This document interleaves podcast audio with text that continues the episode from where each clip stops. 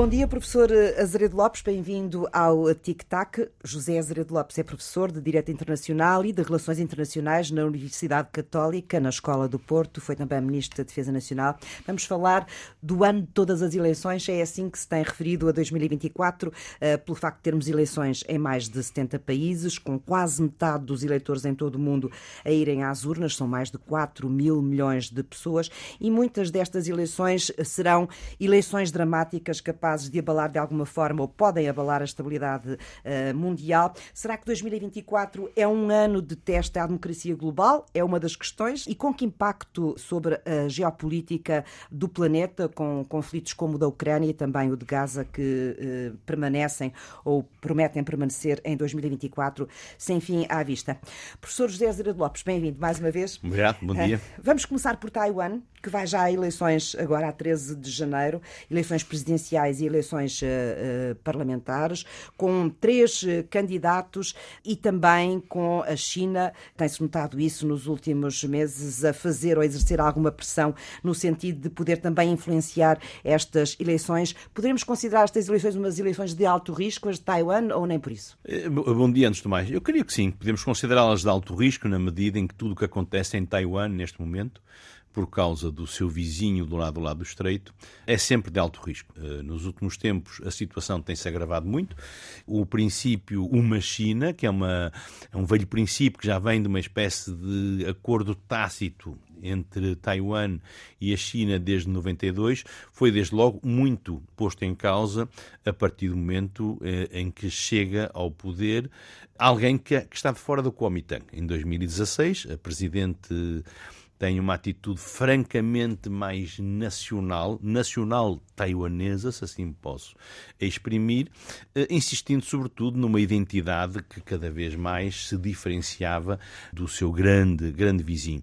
Eh, as sondagens mais recentes mostram o quê? Que há uma forte percentagem de taiwaneses que se identificam como tal, mas ao mesmo tempo uma grande maioria quer manter as relações de proximidade com a China.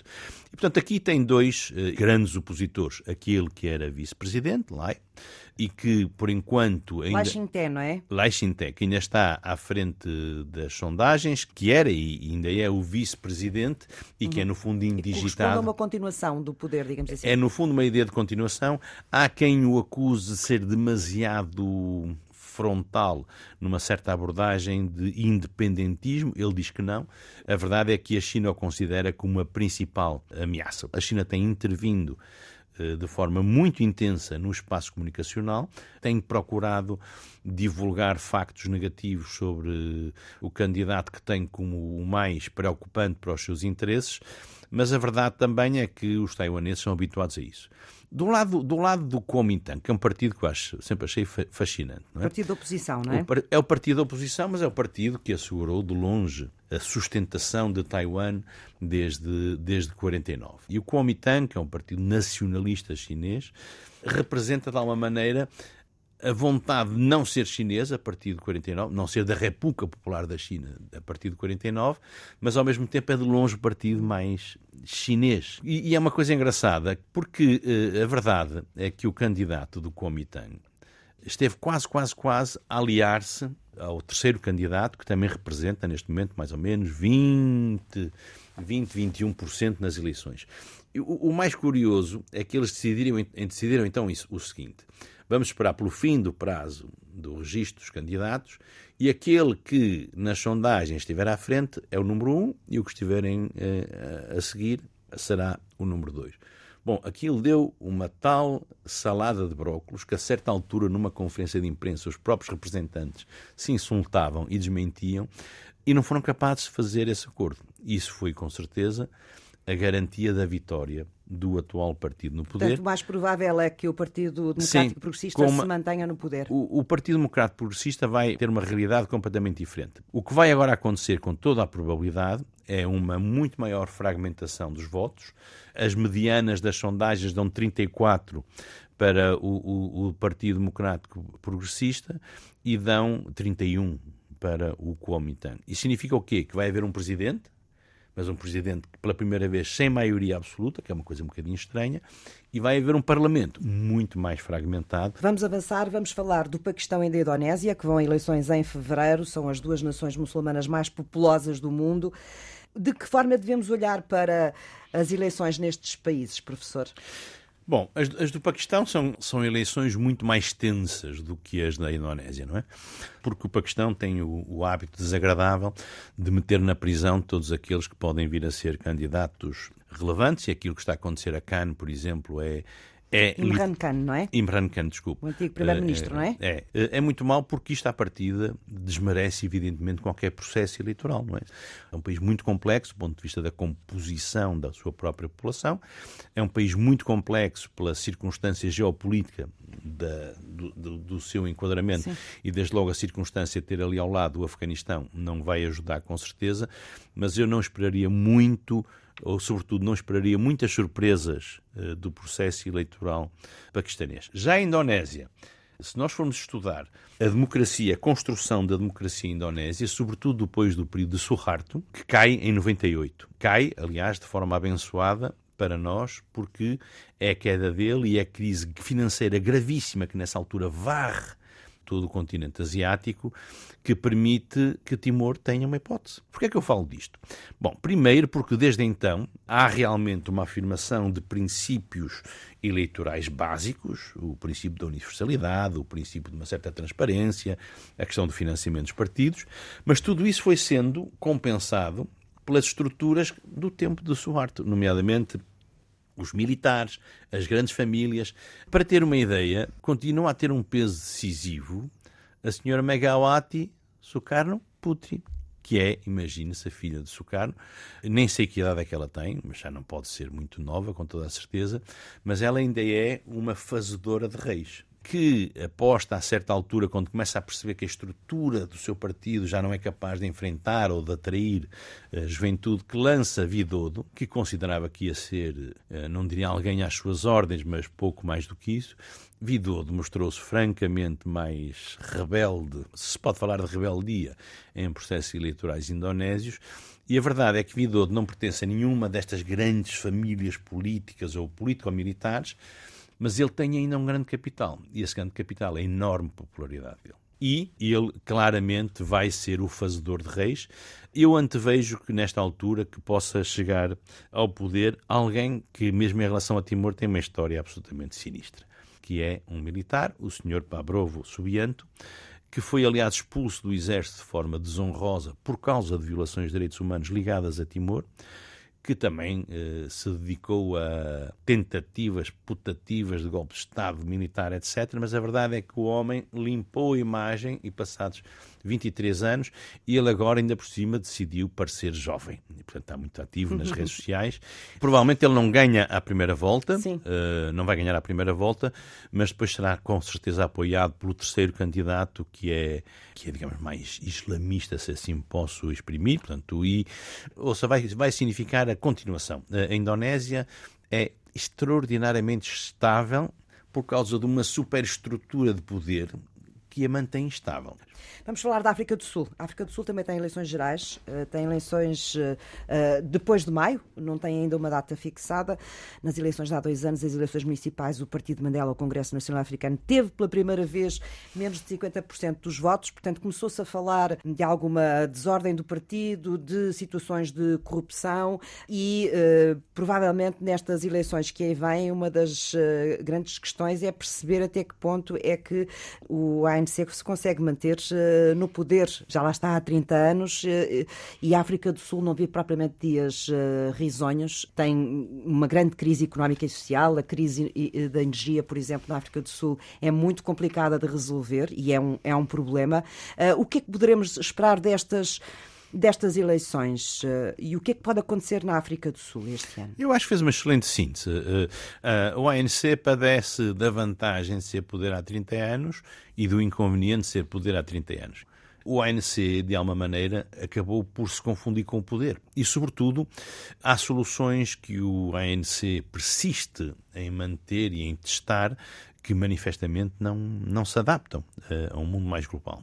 O ANC padece também, mais uma vez, da virtude e do inconveniente de ser o movimento de libertação nacional, como aconteceu em muitos países africanos, em que, teoricamente, quando um país acede à independência, o movimento de libertação nacional acabou. Mas normalmente o que aconteceu é que muitos desses movimentos de libertação nacional assumiram uma legitimação própria depois da independência. E isso nunca é a grande, é a grande solução.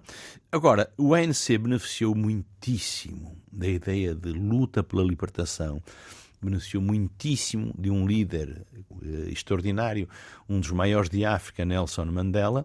Só que tudo isso hoje, eh, se pensar na composição e na estratificação demográfica e etária da população eh, sul-africana, diz cada vez menos. E, portanto, há muitos milhões de eleitores que já nasceram depois de, do período de Mandela, Sim, que não claro. querem saber, já não, ou seja, a referência Essa da libertação vai ficando mais distante, não é? Vai ficando mais distante. A sorte do ANC é que a oposição também não tem conseguido grandes, grandes coisas. A Aliança Democrática uh, é talvez a principal ameaça ao poder do ANC. É mais ou menos certo que o ANC não vai ter os 50%, mas todas as sondagens que eu consultei continuam a dar o ANC a ganhar. Ainda a ganhar e a manter-se no poder. Qual é o pequeno problema? É que ou há um qualquer pacto de regime em que, sendo um governo mesmo que minoritário, é apoiado para a realização das principais coisas, ou então a ANC vai ter que encontrar amigos com que negociar. E o grande problema que há é que o terceiro partido, o segundo partido da Aliança Democrática, é, goste-se ou não, muito conotado com a minoria branca, com uma terrível incapacidade de manter alianças. E depois o fator negro vem sempre ao de cima. Aquele que rompe a aliança aqui ou acolá ou nesta Sim. região invoca sempre que eles são racistas, que é uma questão muito pesada ainda uh, na África do Sul. Agora, o problema que a África do Sul tem é que, imagine-se, e este é o cenário, o chamado cenário de terror, é o ANC fazer uma aliança qualquer diabólica com o FFF, os Economic Freedom Fighters, que tem um líder carismático, o Sr. Malema, mas que é um partido dos mais extremistas que vai conseguir encontrar. Pode imaginar o que isso implica para o capital, foge logo. A África do Sul tem dados muito preocupantes. Há 400 ou 500 milionários que deram às de Vila Diogo, foram-se embora. Só o custo do pagamento da dívida é para aí 20% do PIB a infraestrutura elétrica, é que não é um problema de crise, está a colapsar mesmo, não Vai funciona. Ser um grande problema. Não funciona. e quando no mesmo, quando em cada dia tem seis ou sete horas sem eletricidade, sabe onde é que se reflete, por exemplo, no pré-colapso da indústria mineira. Claro. E portanto, quando as principais indústrias começam a sofrer, pois propaga-se muito depressa uma certa descrença naqueles que são o sustentáculo económico de um país que é fantástico, que tem uma capacidade Uh, Professora Zé Lopes, vamos avançar porque vamos, temos que gerir o nosso tempo. Vamos até à Rússia, que tem eleições de 15 a 17 de março. Vladimir Putin, tudo indica, vai ser reeleito aos 78 anos, mais velho já do que uh, do que Stalin. Em princípio, este será o último mandato. Os mandatos são grandes, são de seis anos. Uh, o que é que poderá implicar esta renovação uh, do poder de Putin na Rússia, nomeadamente em relação à Ucrânia e ao conflito na Ucrânia, que é uma questão que nós seguimos aqui eh, muito de perto na União Europeia. Cuidado com as questões de idade, eh, porque se nós olharmos para os Estados Unidos, temos dois potenciais verdade, candidatos que verdade, juntos. Verdade que juntos nos mandam para o século XIX, não é? Eu disse 78 uh, anos só por curiosidade, não, uh, não tinha nenhuma implicação. Não, a ideia maior. do recorde em relação a esta linha é, é, não, é, é, é, importante, é importante. Demonstra a capacidade que Putin foi uh, sendo capaz de mostrar de paulatinamente ir eliminando aquilo que parecia ser uma sociedade gradualmente mais uhum, aberta. Uhum.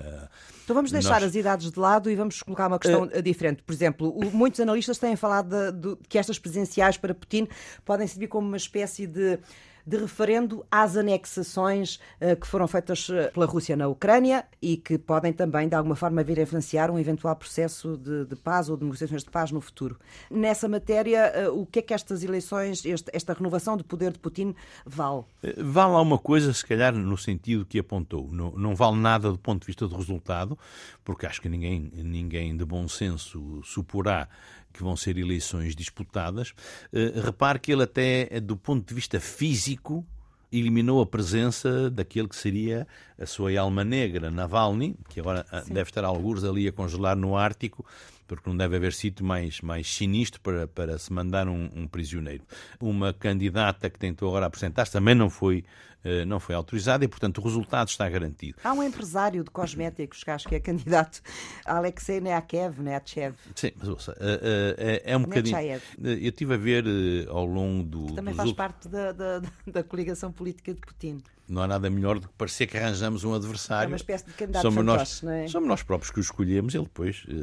Mas pronto, quando agora até amigos de Putin caem do terceiro andar, que aliás devo-lhe dizer que, que eu, se vivesse na Rússia, não saía do resto do chão. Porque a tendência para se cair a partir do terceiro andar cá para baixo é muito preocupante naquele país e são sinais públicos que Vladimir Putin dá a quem quer enfrentá-lo. Uhum. Agora, Vladimir Putin, e são sondagens credíveis, não são inventadas por ele, tem uma taxa eh, de popularidade normalmente elevada para os nossos padrões. Não é? Eu vi as últimas que vão até agosto, setembro de 2023, e ele está acima dos 80%, acima dos 80%. Se ele tiver um resultado sólido, que para mim seria um resultado a partir dos 60%, ai, não tenha dúvidas que isso legitima muito fortemente como aparelho. É um plebiscito a uma decisão que não é só de anexação, é de configuração do atual conflito na Ucrânia como um conflito existencial para a Rússia. Nós estamos Sim. sempre a falar de conflitos existenciais. E a Ucrânia? Uh, a Ucrânia tem-se falado muito, tem-se questionado quando é que a Ucrânia vai ter eleições. Deverá ter eleições este ano. Há quem fale também que Volodymyr Zelensky está a sofrer do, do síndrome de Churchill. Uh, da necessidade sim. de controlar tudo, digamos assim, de não. Sim, não sim. Uh, o poder absoluto de, de Volodymyr Zelensky foi muito útil na fase inicial da, do conflito, primeiro para definir qual ia ser a posição da Ucrânia. Nós esquecemos rapidamente que a posição da Ucrânia podia ter sido com outro líder, olha, toma lá isto e vamos lá negociar. Também não nos podemos esquecer que em março, abril, ele estava mesmo a negociar e quase a fechar um acordo com a Rússia. Portanto, aquela ideia da heroicidade a todo custo também não encaixa necessariamente em Volodymyr Zelensky. Agora, durante muito tempo, ele teve muitas hipóteses. Teve muitas hipóteses no sentido que considerava que havia um respaldo, eh, não gosto muito da palavra, mas eterno do ponto de vista dos Estados Unidos e do ponto de vista da União Europeia, principalmente, não é? Ora, esse respaldo eh, está a atravessar uma fase crítica. Eu não sou tão pessimista como alguns são, porque acredito que a questão americana, por exemplo, vai acabar por se resolver, porque é uma questão interna, de política interna, e Biden vai dar o que quiserem os republicanos com a questão do muro a sul, porque não vai poder eh, dizer que foi derrotado na Ucrânia paciência para os imigrantes, vão mesmo uh, sofrer na pele os efeitos de um acordo entre democratas e republicanos, mas ao mesmo tempo Volodymyr Zelensky, pela sua intervenção e omnipresença, cansou. E a população também tem tendência, num conflito, a olhar com muito amor para quem combate e cada vez com menos amor para quem é o decisor político. Não conheço a alma ucraniana, mas conheço os, eh, as sondagens que têm vindo a ser divulgadas. Volodymyr Zelensky é muito sensível às questões da popularidade. popularidade. Tem um aparelho de comunicação, como sabe, de uma sofisticação absolutamente Sim. extraordinária. E a verdade é que eh, ele é menos visitado, né? lembra-se das filas para, para Kiev. E depois, a população que tinha, em relação a ele, uma taxa de aprovação e confiança há um ano de mais de 80%, vai agora nos 62%. Dir-me-á, uau, que bom! Só que Zaluzny, cada vez mais seu grande rival, que é o chefe de Estado-Maior-General das Forças Armadas, mostrou que é um político de primeira e esse tem uma taxa de aprovação de 88%.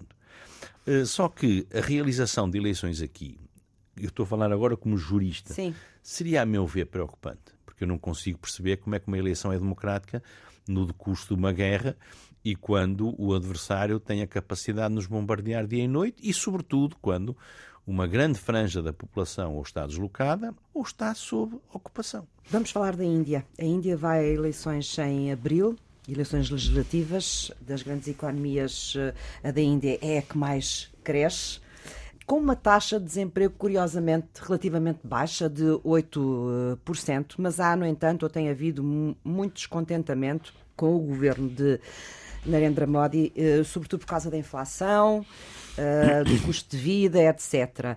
Uh, apesar de, de, algum desalento, parece que Modi, pelo menos para já, irá ao terceiro mandato. O que é que vale Raul Gandhi, o líder da oposição? Ouça, ele vale bastante, é um político com certeza respeitável, mas não creio que ele consiga chegar ao patamar de Narendra Modi. Narendra Modi deve ser, eu diria que depois de Indira Gandhi, claramente o, o político mais carismático. Podes gostar ou não, pois podemos falar sobre isso, sobre o que ele tem feito do ponto de vista das liberdades e, sobretudo, em relação a uma estratégia de, no fundo, de ataque eh, à minoria muçulmana. Claramente, o partido de Narendra Modi, o BJP, Bharata Janata Party, representa o hinduísmo.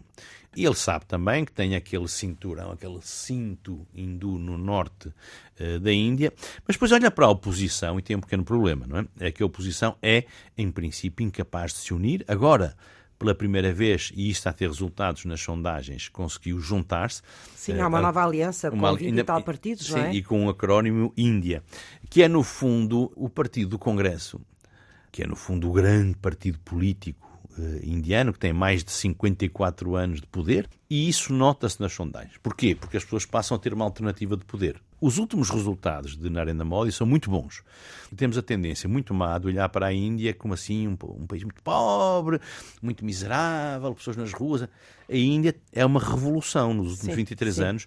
Uh, se olhar para os critérios da casas com eletricidade, casas com infraestruturas sanitárias, são números Sim. de crescimento exponencial. E uma, uma e das, isso... das, qualidades que é apontada precisamente ao poder de Modi é, é esse investimento que ele fez na economia do bem-estar, não é? Na, na Índia. Sim, a, a, a distribuição. E em grandes infraestruturas. A distribuição de fundos públicos pela população, nomeadamente pela população rural, é inacreditável. No sentido quantitativo, é uma revolução que é feita que aproxima a Índia de um conceito de Estado social, se quiser. Sim. E isto tem, inevitavelmente, consequências eleitorais. O orgulho, a autoidentificação indiana deu um salto colossal com Narendra Modi.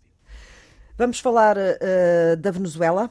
A Venezuela também está em eleições este ano. Nicolás Maduro irá em busca de um novo mandato. De que forma é que devemos olhar para estas eleições uh, da Venezuela, professor? Há aqui uma coisa muito engraçada. Recorda-se com certeza que aqui há uns anos nós construímos da Venezuela a imagem do, do, pior país do mundo. E tomamos a decisão de fazer intervir a OEA, a União Europeia, eh, desreconhecemos eh, Nicolás Maduro, reconhecemos através da invocação constitucional o senhor Guaidó, sabotagem económica, embargos, tudo isso em nome da democracia, coitados venezuelanos, vem a guerra na Ucrânia. Ó oh, diabo! Nós, afinal, vamos ter menos gás, vamos ter menos petróleo dos Estados Unidos e em tempo de guerra não se limpam armas e, de repente, o senhor Maduro passou a ser falável para retomarmos as exportações eh, de petróleo. Portanto, desse ponto de vista da pressão internacional, eu diria que a pressão sobre Nicolás Maduro é muito menor. Eu, sinceramente, penso que Maduro vai ganhar. Mas não vai resolver nada, porque a sociedade venezuelana é uma sociedade absolutamente fraturada. Ora, as fraturas sociais acontecem em todo o lado. O problema é quando a fratura é exatamente a meio, a, a, a meio do eleitorado. Porquê? Porque há sempre uma parte muito importante do eleitorado que considera que lhe tiraram a eleição e isso potencialmente é divisivo e pode ser um pós-eleição bastante conflitual. Sim. Vamos falar dos Estados Unidos, 5 de novembro. Estas eleições presidenciais dos Estados Unidos, se entender, são nucleares para o mundo? Essencialmente, aquilo de que estamos a falar é como é que os Estados Unidos vão atuar do ponto de vista da política externa. Porque depois, eh, embora se engalfinhem no Congresso, a verdade é que isso só é relevante a partir do momento em que se reflita, por exemplo, numa questão tão importante como esta. Vai continuar-se a apoiar a Ucrânia ou não? Uh, Donald Trump disse há muito tempo já que no próprio dia resolveria o, o, diferente. Eu não tenho a certeza de que Donald Trump. O diferente da Ucrânia. Da Ucrânia, perdão, sim. Uh, eu não tenho a certeza que Donald Trump uh, seja consistente nas suas declarações uma vez chegado ao poder. Nós não sabemos sequer se ele vai poder lutar. Essa é uma das primeiras incógnitas, ou uma das, das, duas grandes incógnitas, não é? Uma delas é saber se é... Trump vai ser admitido a eleições, antes de mais, e depois a máquina, se consegue a, ganhar a Biden. a máquina judicial a, americana é uma espécie de máquina trituradora, não é? Quando começa a ter uma, duas, três, quatro, cinco, seis ações, sete ações contra a mesma pessoa, uh, mostra a estatística que é difícil que essa pessoa não venha a ser condenada pelo menos numa ou duas, não é? Nós já sabemos que o sistema americano, extraordinário como é, não é isso que impede a possibilidade de alguém se apresentar a eleições, exceto se, e agora estou a falar das decisões recentes uh, do Supremo do Colorado e do Maine, exceto se houver instâncias dentro de cada Estado que considerem que têm elementos suficientes para poderem avaliar o comportamento de Trump, neste caso, à luz do que aconteceu a 6 de janeiro. Aqui estamos dependentes de um órgão judicial, do Supremo. Sistematicamente verifiquei, mesmo no passado, mesmo quando se duvidava que aquele quase octogenário uh, Joe Biden pudesse ganhar as eleições, foi sempre subestimado.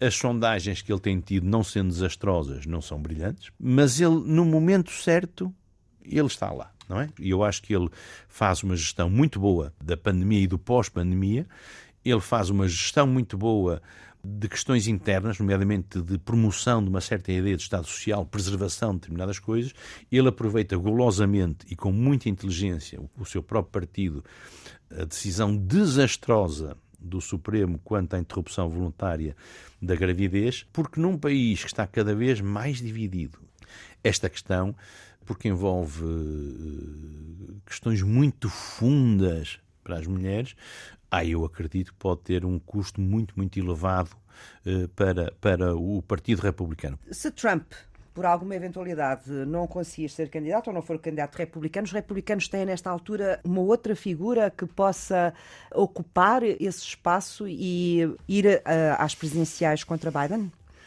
Eu diria que não. Não consigo ver Ron DeSantis, não consigo ver Nick Haley. Eu, eu acho Ron DeSantis ainda é pior do que Trump. O que me parece é que, pura e simplesmente, é impossível apagar Trump daqui até às eleições. Vamos fechar a nossa conversa, que o nosso tempo já vai longo, professor. E eu deixo uma pergunta para o fim.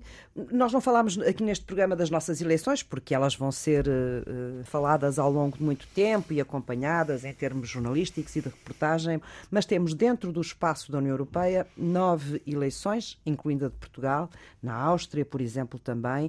E o Reino Unido, apesar de não fazer parte da União Europeia também, irá a eleições provavelmente no final do ano, e há muitos analistas que têm pré-anunciado, digamos assim, quer para as eleições de vários países da União Europeia, quer para as eleições do Parlamento Europeu, uma certa escalada, ou teme-se a escalada da extrema-direita e da direita radical.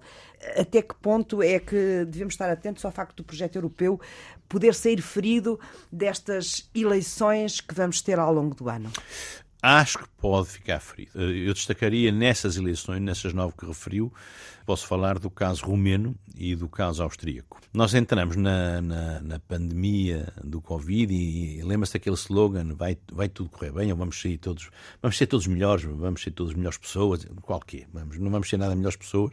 Isto radicalizou bastante os discursos políticos e, nomeadamente na Roménia, há um benefício claro, uma relação clara entre o crescimento da extrema-direita e a crise do Covid e a crise económica e a inflação, etc. Na Áustria, o mesmo. O sistema europeu, neste momento, parece o tolo no meio da ponte. Isto significa o quê? Que já está muito para lá das ideias isoladas dos Estados soberanos, mas ainda está muito aquém daquela que seria uma união política e económica que nos sustentasse.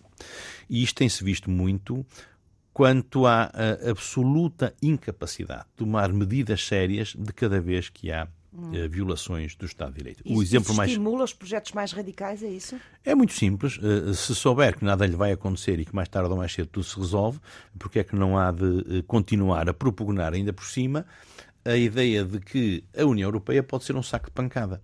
Se vir o que eh, aconteceu, eh, e nós cheios de pompa e circunstância a iniciar procedimentos potenciais de artigo 7 contra a Hungria, contra a Polónia, vê a guerra na Ucrânia assim, oh, diabo, nós precisamos da Polónia. Nunca mais ninguém falou do Estado de Direito na Polónia. Nunca mais, acabou. E a Hungria e não sei o quê, olha, quanto é que quer?